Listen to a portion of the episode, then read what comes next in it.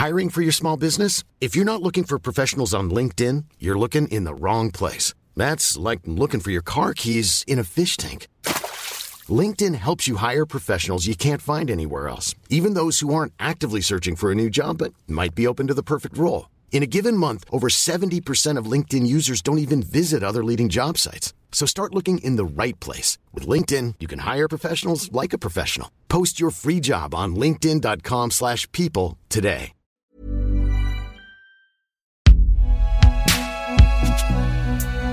Une production Binge Audio, évidemment. Salut, c'est Thomas Rozek.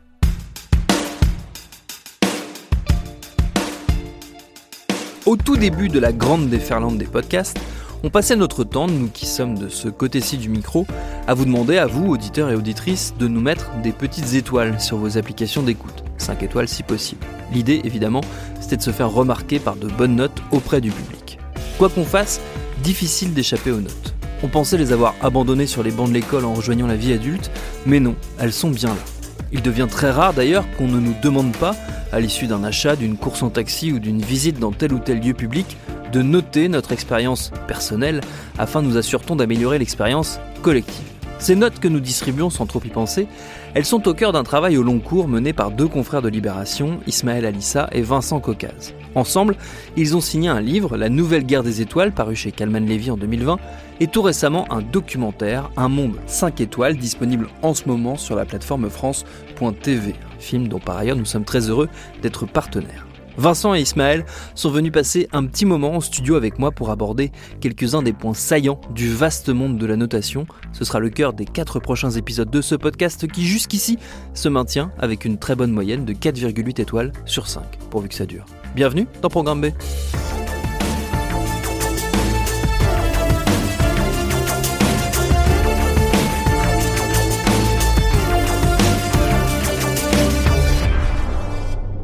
Épisode 1, salariés, tous notés.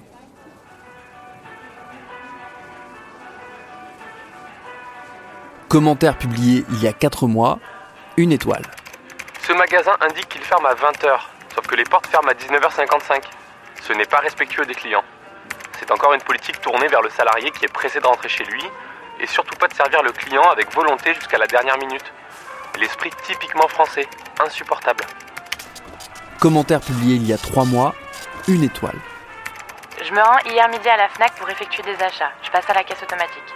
Une jeune femme qui travaille à la FNAC est à côté pour aider en cas de besoin. Je suppose. Je m'adresse à elle par un sourire, l'air limite agacé. Je lui demande de l'aide, elle me regarde d'un air pas très aimable. Je la dérange, j'ai bien compris. D'ailleurs, je lui fais la remarque, mais stoïque, cette femme ne me répond pas, me laisse me débrouiller et part. Du coup, je m'en sors sans son aide. Je conseille à cette femme de changer de métier si elle ne supporte pas les clients. Cette attitude est inacceptable. Commentaire publié il y a un mois, une étoile. La pire FNAC. J'étais tranquillement posée en train de lire des guides du routard pour mon prochain voyage et une dame extrêmement désagréable est venue me dire de dégager, que je cachais les livres euh, et je ne cite pas encore d'autres insultes. hein. Aucune raison, je suis partie. Commentaire publié il y a un mois, une étoile. Très mauvaise expérience. Je me fais corriger à deux reprises sur un mot de français avec mépris et dédain par un vendeur à qui je demande des renseignements sur un roman. Ça ne donne pas envie de demander de l'aide après s'être fait manquer de respect comme ça. Embaucher des gens respectueux qui ne jugent pas SVP. Commentaire publié il y a deux mois, une étoile. Merci de votre condescendance lors de mon achat. Vendeuse au dernier étage, un peu âgée et avec des cheveux courts gris. J'espère une meilleure visite la prochaine fois. Ce n'est pas parce que je suis jeune que le manque de respect est tolérable. Je suis une cliente comme une autre. Publié il y a un mois, 5 étoiles. Bonjour Alors j'entends souvent des critiques envers la FNAC, et aujourd'hui je suis tombé sur une pépite. Une très gentille vendeuse aux cheveux blonds qui a su régler mon souci super rapidement. En plus de ça, elle m'a proposé de m'encaisser alors qu'elle aurait très bien pu me demander d'aller faire la queue à la caisse classique. Bravo et merci encore pour ce très bon service. Derrière ces notes et ces commentaires, il y a d'autres outils parfois méconnus et qui pèsent lourdement sur les salariés. D'où l'importance de comprendre tout d'abord ce qui se cache derrière un acronyme devenu très très courant dans les entreprises, le NPS. C'est Ismaël Alissa qui nous explique. Le NPS, c'est le Net Promoter Score. C'est un système de notation dans les entreprises qui a été euh, inventé au début des années 2000 par un célèbre cabinet de consulting américain qui s'appelle Bain Company. Et le, un des associés de, de ce cabinet très connu s'appelle Fred Reicheld. Et c'est lui qui a breveté donc, ce système, le NPS, Net Promoter Score. C'est un système qui aujourd'hui est utilisé par l'essentiel des grandes entreprises du monde. Et en gros, c'est la question qu'on connaît un peu tous, qu'on reçoit tous sur nos mails, qui est recommanderiez-vous telle entreprise à vos proches? Et c'est sur une échelle de 0 à 10. Quand on répond au questionnaire, on met une note, elle va arriver dans, le système et il va y avoir une opération un peu étrange qui va s'opérer. C'est-à-dire que le but, c'est à la fin d'avoir un score net de promoteur. C'est la traduction littérale de NPS. Et en fait, pour avoir ce score net de promoteur, on va regarder le nombre de personnes qui ont mis 9 ou 10, donc c'est eux les promoteurs euh, du système. On va soustraire la part des détracteurs, ça va être les personnes qui ont mis de 0 à 6. On ignore ceux qui ont mis 7 et, 7 et 8, ils sont considérés comme neutres, on ne les prend pas en compte. Et donc c'est cette soustraction des promoteurs et des détracteurs qui donne à la fin le score net de promoteurs. Et c'est ce score qui va pouvoir être comparé entre les différentes entreprises. Et en fait, la, promesse de ce système était que si euh, le euh, score net de promoteur, le NPS, était bon, et eh ben ça allait prédire une future croissance du business. Et donc, si j'améliore mon NPS, in fine, j'améliore ma, ma croissance. Vincent Caucase, journaliste à Libération. Euh, sauf que ça, il y a des gens qui ont bossé. voilà, nous, on, on interviewe un des plus grands chercheurs qui a bossé sur cette question, qui dit que tout est faux euh, dans cette promesse, qu'il n'y a absolument aucune corrélation euh, entre les deux.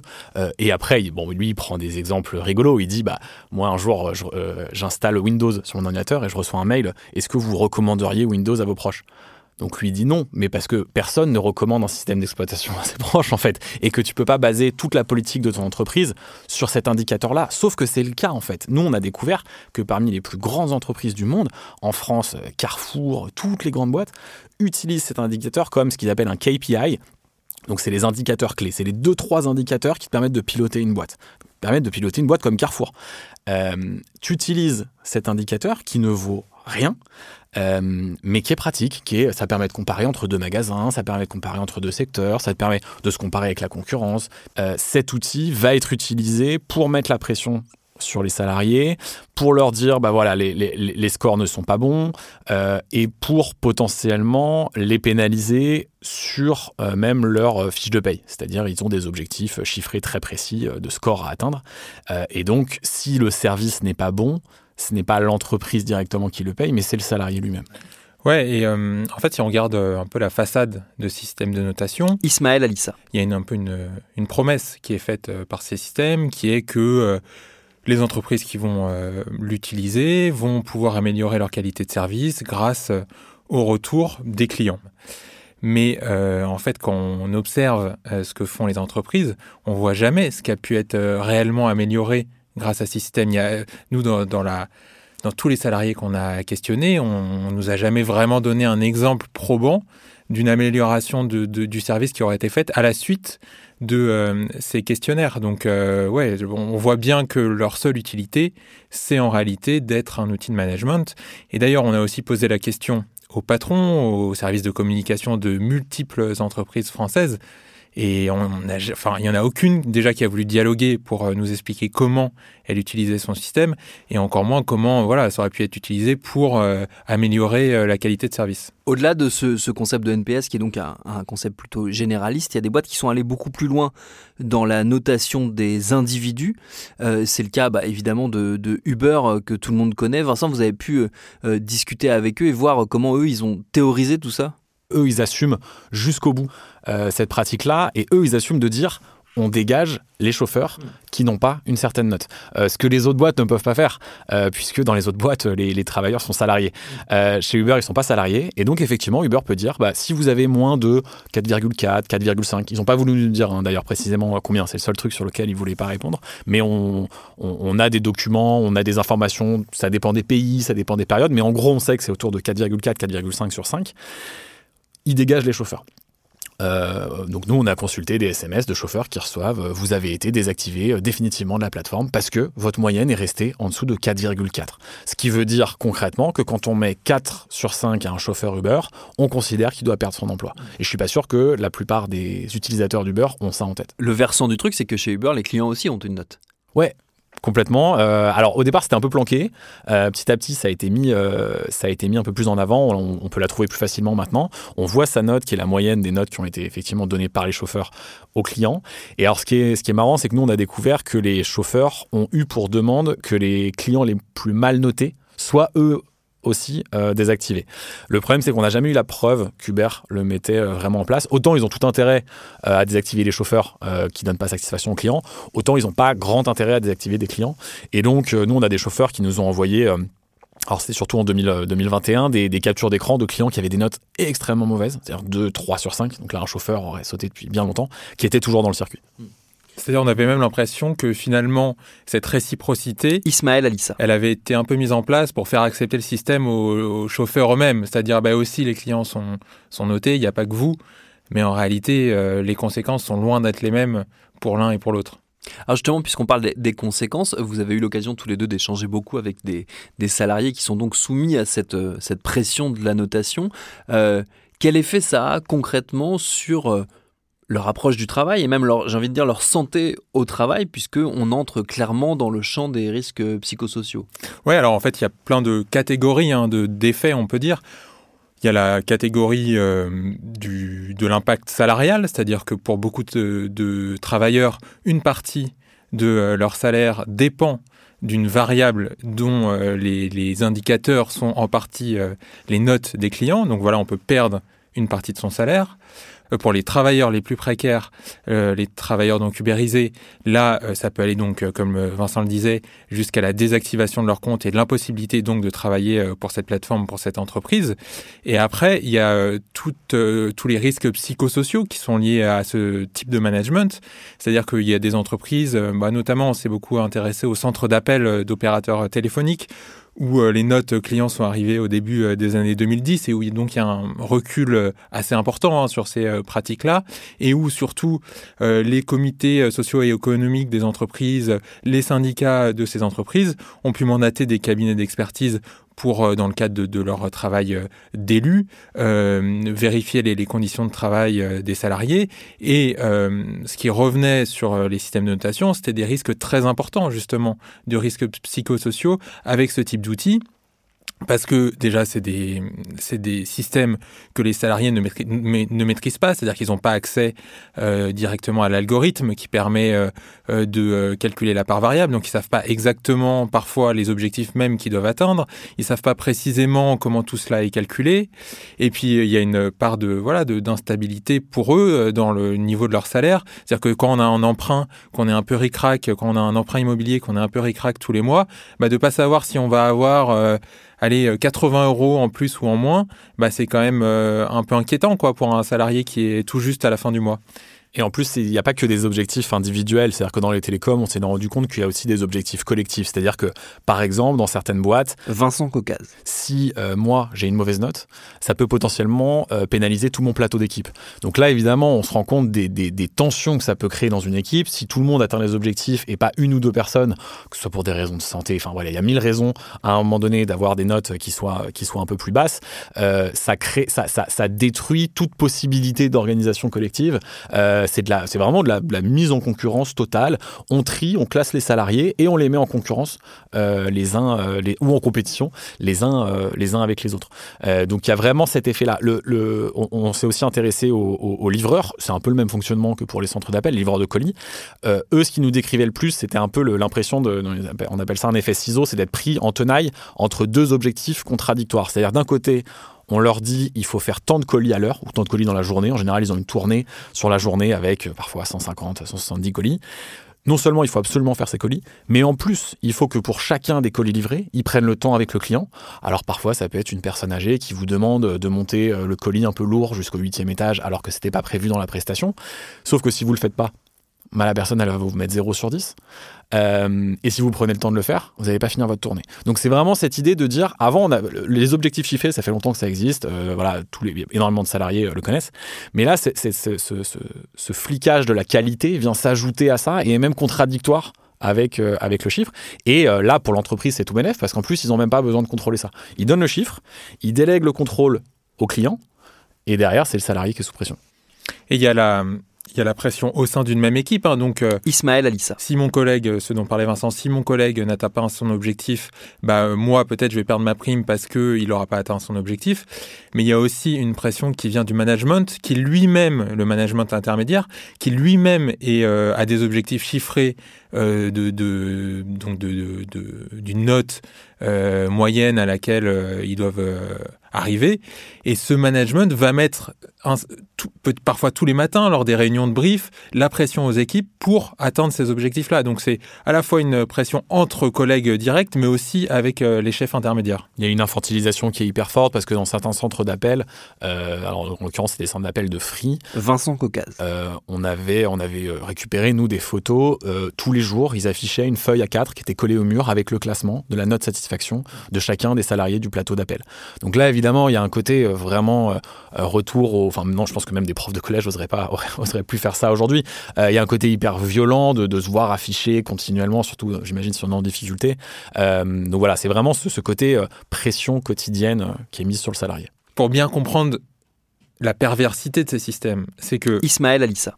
En fait, on va fixer un, un objectif chiffré, mais en réalité, déjà cet objectif peut être très haut, c'est-à-dire que ça peut être, par exemple, si on est sur 10, ça peut être atteindre 9,5. Et aussi, on peut, au sein même d'une équipe, alors que tout le monde travaille bien, on peut, grâce à cet indicateur, créer des mauvais. Parce que si euh, on peut, par exemple, créer trois tiers, le tiers des moins bons, le tiers des moyens et le tiers des bons, alors même que globalement, tout le monde travaille correctement. Et donc, on va mettre en situation d'échec des gens qui, en réalité, remplissent bien leur travail. Mais ça permet voilà, d'une euh, d'un management de pression, de, tout le temps être un peu sur le qui-vive, d'avoir peur de euh, d'avoir une note qui va être euh, à 7 au lieu de 9. Et donc voilà, c'est une pression permanente, quoi. Ce qui est frappant quand on et ça s'applique à peu près à tous les champs des, que vous avez étudiés, c'est le décalage entre le côté très anodin qu'il y a de laisser une note et d'appuyer sur 5, 4, 3 étoiles et les conséquences hyper lourde. Mais parce qu'il est entretenu par les entreprises aussi. C'est-à-dire que sur, on voit bien, enfin, si quelqu'un a déjà récemment utilisé l'application Uber. Vincent Caucase. C'est des badges, c'est des, des petites things, c'est des petites notifications. C'est toujours très coloré comme système. C'est un jeu, quoi. Ouais, c'est ça. C'est totalement gamifié, comme on dit. C'est des smileys. Euh, donc, on, on, donne l'impression, voilà, on vous donne le pouvoir au consommateur. Euh, Donnez-nous votre avis, ça se passera mieux, tout le monde sera content. Il y a un peu ce, ce, ce mythe du gagnant-gagnant avec les notes qui est donné un peu ce mythe de l'objectivation, tout va être tout va être calculé précisément et tout. Alors qu'en fait, il y a un décalage énorme entre euh, bah, euh, voilà, comme on dit le l'acte de noter qu'on peut faire par-dessus la jambe. Euh, voilà, mon débit de connexion internet est pas bon, ah, je vais mettre 0 sur 10 quand on me demande la qualité du service, mais sauf que je sais pas moi que c'est le salarié qui va perdre 200 balles parce que j'ai mis 0. Moi, je notais pas le salarié. Personne m'a dit que je notais le salarié d'ailleurs. Donc ce décalage en fait, il est entretenu à dessein par les entreprises qui utilisent ces systèmes parce que si on commence à dire aux gens dans les mails, vous notez le salarié. Et si vous notez mal, euh, le salarié va perdre une partie de son salaire. Bah évidemment, les gens ils vont, euh, ils vont, ils vont, ils vont noter différemment. Par ailleurs, le flou est entretenu aussi parfois à dessein sur les barèmes. Euh, on ne dit pas forcément euh, au consommateur que 7 sur 10 est une très mauvaise note. Ou que dans le cas de Uber, 4 sur 5 est une très mauvaise note. Il y a un décalage aussi entre la, compétence du consommateur qui va noter un service et en toute subjectivité, et c'est normal, c'est-à-dire que moi, bah, on a le droit d'avoir un avis sur un service euh, euh, perçu, mais à partir du moment où je n'ai aucune idée des conditions dans lesquels travaillent les gens que je note, euh, en fait, c'est impossible de noter. C'est-à-dire qu'un prof qui note un élève, il voit à peu près ce qu'on peut attendre d'un élève. Mais moi, quand je note un salarié, quand, quand, quand, mon repas il arrive en retard, quand, euh, encore une fois, ma box ne fonctionne pas, mais il peut y avoir mille causes à ça. C'est-à-dire que mon installation peut être foireuse euh, ou un salarié a mal fait son taf la note, elle va être la même. Et pourtant, à chaque fois, c'est le salarié qui va porter les conséquences. Hmm. C'est-à-dire qu'on joue à un jeu dont on n'a pas totalement les règles. Exactement, c'est exactement ça. Il on, y a un côté, euh, on nous présente ça comme un jeu. Euh, pour beaucoup, il y a un côté, il y a un côté jeu. On n'y pense pas beaucoup. On se dit, je pense que dans, il y a beaucoup de gens qui se disent, bah, ça doit être traité par d'obscurs services marketing et puis ça doit rien, ça doit, doit rien en donner, sans savoir qu'en fait, c'est pas du tout le cas. Le documentaire Un monde 5 étoiles, il est à voir en ce moment sur la plateforme France.tv. Le lien est à retrouver dans la description de cet épisode et des prochains.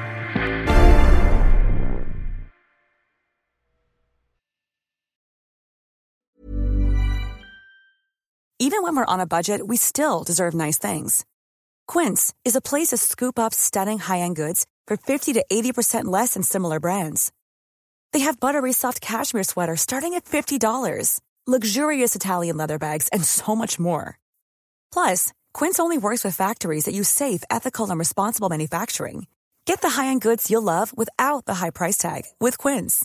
Go to quince.com/style for free shipping and 365-day returns.